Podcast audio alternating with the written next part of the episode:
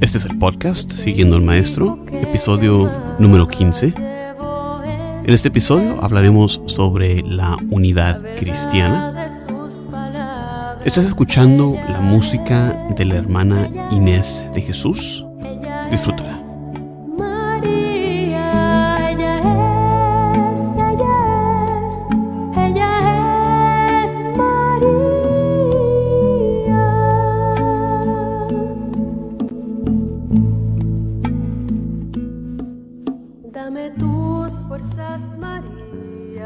Bienvenidos al programa Siguiendo al Maestro.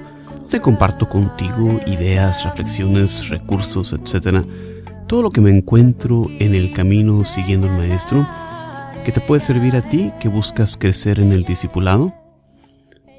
Le damos gracias a Dios por darnos esta oportunidad de usar este medio para comunicarnos contigo, compartir su palabra, compartir su evangelio, compartir nuestra fe, así aprender unos de otros Muchísimas gracias por estar aquí con nosotros. Te recuerdo que puedes encontrar las notas de este y todos los episodios de este programa en mi sitio de internet jcmoreno.net y pues una gracia estar aquí con ustedes. Como siempre, los saluda Juan Carlos Moreno, transmitiendo desde Houston, Texas, este programa. Y el tema que tenía pensado el día de hoy se trata sobre la unidad cristiana. Y se me ocurrió este tema eh, ayer porque estuvimos celebrando la fiesta de la Asunción de nuestra Madre María al cielo. Por eso también les ponía de inicio, de arranque, esta bella melodía de la hermana Inés de la Cruz, eh, Inés de Jesús, más bien, que nos habla de, de la discípula modelo, María, ella es. Y se me ocurrió porque tuvimos esa celebración el día de ayer en, mi parroquia donde asisto junto con mi familia normalmente, eh, San Justino Mártir, aquí en Houston, Texas.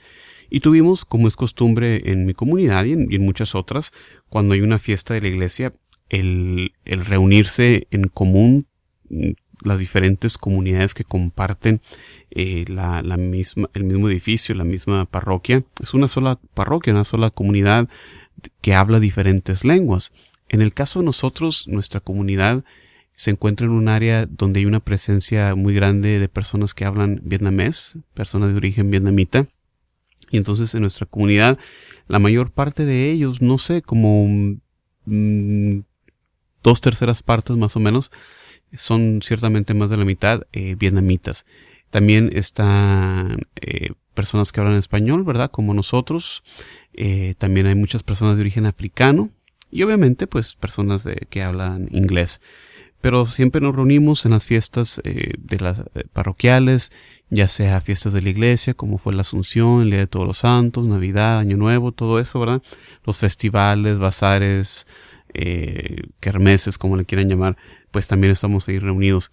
Y se me ocurría eh, este tema de la unidad por, por varias razones. Una de esas es la unión de las comunidades que, que en Cristo, nuestra fe, como nos dice San Pablo, ya no hay diferencias, ya no hay hombres ni mujeres en Cristo, ya no hay eh, judíos o gentiles, pobres o ricos. En Cristo todos somos iguales. Entonces nuestra fe eh, en Dios ecualiza todo esto. Eh, estamos, cuando estamos en la misa, no, no hay doctores, no hay profesores, todos somos iguales, somos unos ante Cristo. es una ecualizante nuestra fe. por eso a través de la historia me parece que nuestra fe atrae muchas veces a, la gente necesidad, en la gente eh, quizás eh, en lugares como la India, por ejemplo, donde hay un gran sistema de castas. Eh, en nuestra iglesia, pues no hay castas, estamos todos iguales. Em, entonces, por eso, históricamente, nuestra fe siempre atrae gente de todos lados. Y, la otra razón que se me ocurría el tema es porque también tenemos una situación bastante particular ahorita porque tenemos la oportunidad, tuvimos la oportunidad de tener con nosotros, y, los estamos teniendo constantemente, una comunidad refugiada que proviene de Irak. No son católicos, más bien son ortodoxos. Y ahorita más tarde en el programa te voy a explicar un poquito de las diferencias. Eh, quizás has oído esos términos, eh, quizás no sabes exactamente de lo que estamos hablando. Eh, el caso es que desde hace ya más de un año hemos recibido a este grupo que salió por los diferentes conflictos que hay eh, en, esos, en esa región, en Irak y han estado celebrando su liturgia divina, que es como le llaman a ellos a su misa, eh, en la capilla que tenemos todos los domingos y, y, también después de su servicio y después de la, misa que hay también esa hora más o menos, se reúnen también eh, en el salón parroquial y pues estamos conviviendo. Entonces eh, los tuvimos ayer todos juntos, fue una ocasión muy bonita, los diferentes coros de los diferentes grupos étnicos, diferentes grupos de lenguaje, ofrecieron antes de la misa como un ramillete espiritual unos himnos a la Virgen María, incluyendo el, grupo iraquí de cristianos ortodoxos. Y tuvimos la misa y se me hizo muy interesante porque pues notamos que muchos de ellos compartieron en la comunión, eh, cosa que, que, no sucede muy frecuentemente. Y, y, lo que pasa es que les voy a contar un poquito ahora lo que es la historia de, de estas divisiones, de estos diferentes grupos que tenemos en la iglesia, porque hablamos de la iglesia católica, romana a veces, y hablamos también de la iglesias, las iglesias ortodoxas. ¿De, dónde provienen eh, estos grupos? Eh, ¿Por qué hay esta separación? Bueno, en un principio nuestro Señor Jesucristo fundó una sola iglesia. Fundó una sola iglesia eh, bañada con el poder del Espíritu Santo en ese evento de Pentecostés, eh, esa recepción del Espíritu Santo que la alienta, la impulsa, la envía hacia esa misión de compartir el Evangelio por todos lados. Entonces, en un principio, eh, pues hay una unidad básica, una unidad orgánica ahí en, entre los apóstoles, la Virgen María, todos reunidos en el Espíritu Santo.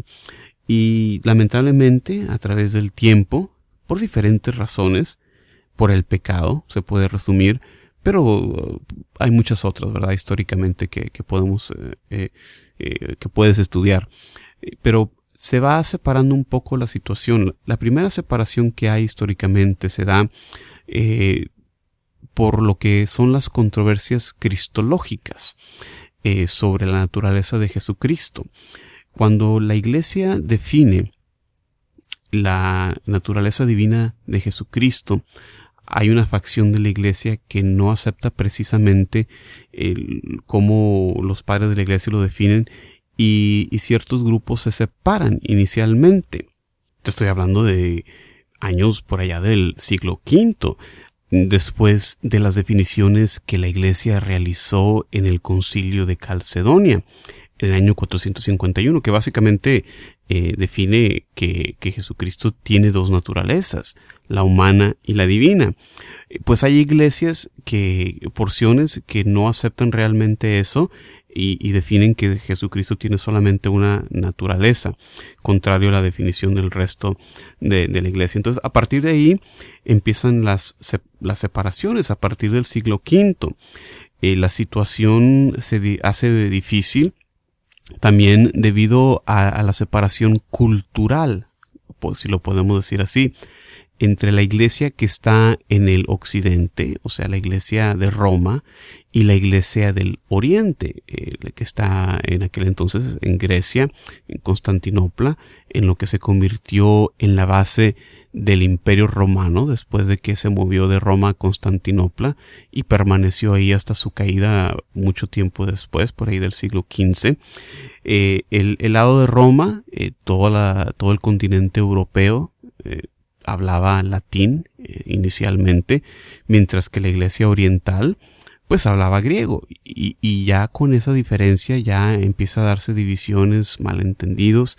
También históricamente la venida a, a, la escena de lo que es el, la religión del profeta uh, Mohammed, eh, el Islam, pues también causa muchas tensiones, eh, muchas cosas que afectan a la iglesia oriental. Se da incluso un problema con el uso de los iconos, ya que el Islam no permite representaciones eh, de las cosas divinas de Dios y, por un tiempo se prohibieron, por ejemplo, los iconos en la iglesia oriental, eh, más, más la iglesia universal los acepta. Eh, eh, entonces, sea históricamente, como les comento, muchas razones por las cuales hubo divisiones, hubo separaciones. La separación, pues ya más final, se da por ahí del siglo XI, más precisamente en el año 1054, donde se, ya se excomulgan mutuamente la iglesia oriental y la iglesia occidental. Eh, y, a partir de ese momento en la historia se considera entonces por un lado la iglesia latina, la iglesia romana y la iglesia ortodoxa. Eh, gracias a Dios estas eh, excomuniones se han levantado, se han hecho a un lado. me parece que fue en el tiempo de Juan Pablo II y con el patriarca griego. Entonces ya se han dado pasos, gracias a Dios, a que esta ruptura que históricamente ha estado ahí por tan largo tiempo se empiece a resolver para así realizar la, la encomienda que Jesús nos dejó de que la iglesia, de que todos nosotros fuéramos uno solamente. Entonces de ahí nace históricamente la separación en lo que es la iglesia ortodoxa y la iglesia católica romana. Pero la separación es una más bien no tanto de, de creencia, no tanto de fe. Tenemos la misma fe. Eh, tienen la iglesia ortodoxa los siete sacramentos, tienen la misma jerarquía, cuentan ellos con obispos, presbíteros igualmente, los siete sacramentos igualmente. Entonces, esa misma fe, como la eh, vivimos ayer con estos hermanos de lo que es la iglesia siria, en, en, Irak y, comparten ellos la fe en, en, nuestra Madre María como Madre de Dios. Eh, quizás ellos no han definido, como lo ha hecho nuestra iglesia, eh, lo que es el dogma de la Asunción, eh, pero, pero sí está presente en ellos muy claramente también esa fe, esa mm, devoción a nuestra Madre la Virgen María, como fue expresado ayer. Y como les comentaba, usualmente no se da intercomunión, eh, o sea que ni, nosotros usualmente tomamos de su comunión o ellos toman de nuestra comunión. Pero la regla es que para nosotros los católicos, en caso de necesidad, eh, si estuviéramos en un lugar donde no hay iglesias católicas, bueno, nosotros sí podemos ir a sus iglesias a recibir la comunión claro que sería bueno, pues primero que nada consultar, ¿verdad? Con el presbítero, con el sacerdote, explicándole la situación. Pero usualmente lo contrario no ocurre. Usualmente ellos no se acercarían a tomar nuestra comunión. Eh, pero por eso les cuento que lo que pasó ayer, eh, pues tengo que revisar con mi párroco eh, a ver qué conversaciones, qué arreglos hubo antes, pero me pareció muy emotivo, me pareció muy bonita esa expresión de comunión, no solamente por el hecho de que se les ha recibido, se les ha abierto las puertas para que eh, estén establecidos como comunidad aquí eh, por el momento, sino que también se ha hecho visible no, no, solo por el hecho de estar presentes en esta celebración, sino también por, por lo que es el signo por excelencia de la comunión, que es el compartir la Eucaristía. Entonces, eh, por eso se me ocurrió hacer este tema el día de hoy y, y así entonces considerar eh, las razones de, las rupturas y por qué Jesucristo nos llama a, la unidad. Y ahorita vamos a ver un poquito de, de, lo que nos dice Jesús, lo que nos dice la Sagrada Escritura sobre la unión. Pero antes de eso vamos eh, con otra bonita canción de la hermana Inés de la Cruz. Esta vez se llama Un beso de Dios. Gracias por escuchar este programa. Siguiendo al maestro, quédate con nosotros que ya regresamos.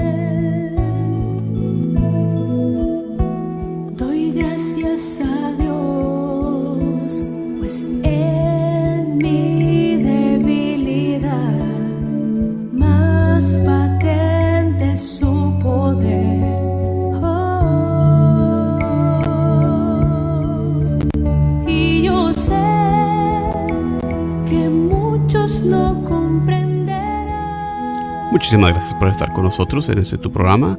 Siguiendo el maestro, saluda Juan Carlos Moreno desde Houston, Texas. Estamos hablando el día de hoy de la unidad entre los cristianos, la unidad cristiana, la unidad desde el punto de vista de la fe. Y quería compartir también con ustedes la perspectiva de las Sagradas Escrituras, lo que nuestro Señor Jesucristo nos comparte, lo que leemos eh, de la Sagrada Escritura en otros lados, para también saber cuál es eh, la voluntad de nuestro Señor. Y la vemos expresada, les quería compartir el, pasaje que, que, que yo tengo como ejemplo máximo de lo que Jesús quiere para nosotros en cuanto a la unidad, es parte de la gran oración que hace Jesús, teniendo ya en, en, mente que iba a morir, que iba a sufrir, que iba a subir al Padre, deja esta oración por sus discípulos. Y, y parte de esto eh, eh, vamos a escucharlo del Evangelio de Juan capítulo 17. Nos dice, no ruego para que les quites del mundo, sino para que los preserves del maligno.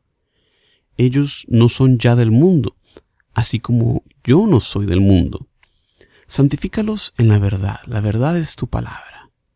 Como tú me enviaste a mí al mundo, también yo los he enviado a ellos al mundo, y por ellos me santifico yo mismo, para que también ellos sean santificados en la verdad.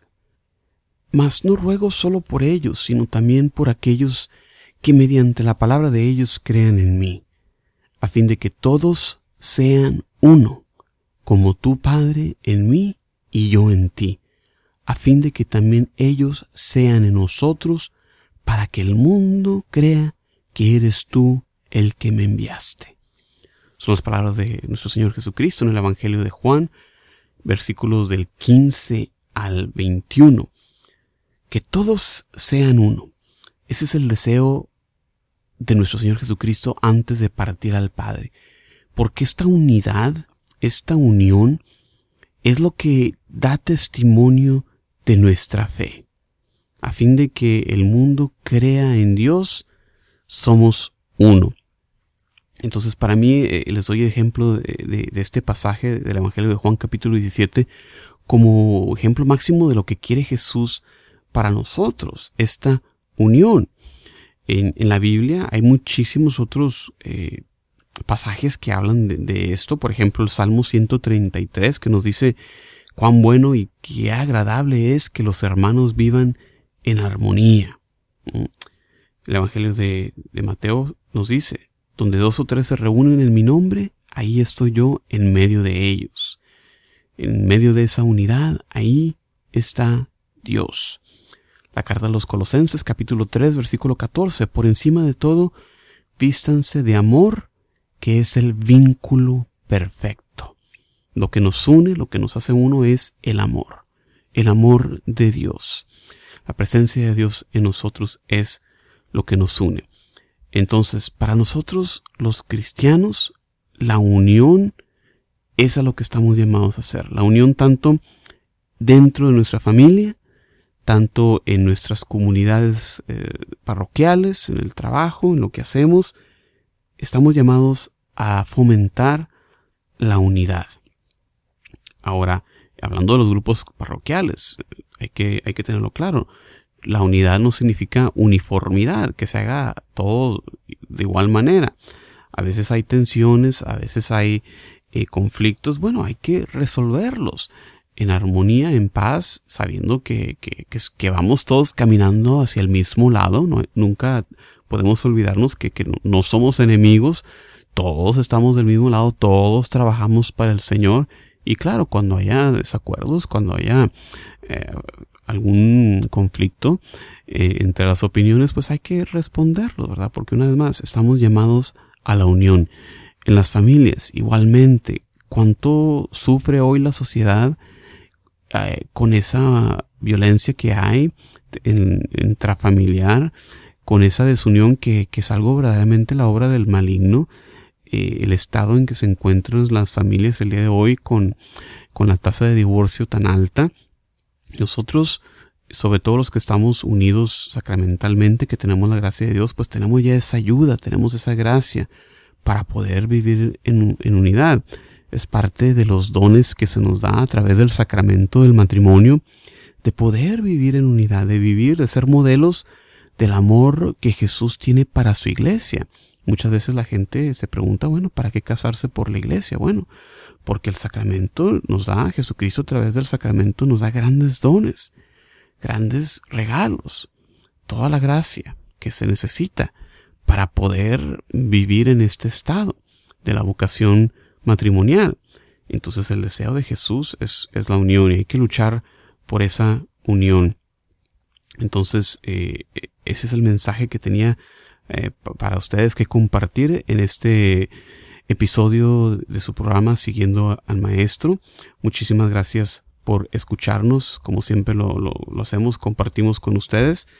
Quería recordarles que pueden encontrar las notas y otros recursos en mi sitio de internet jcmoreno.net también nos puedes encontrar en facebook.com, diagonal Vayan al Mundo, este ministerio de evangelización al servicio de la nueva evangelización que he establecido para ayudar y acompañar a otros hermanos y hermanas en este camino siguiendo al Maestro.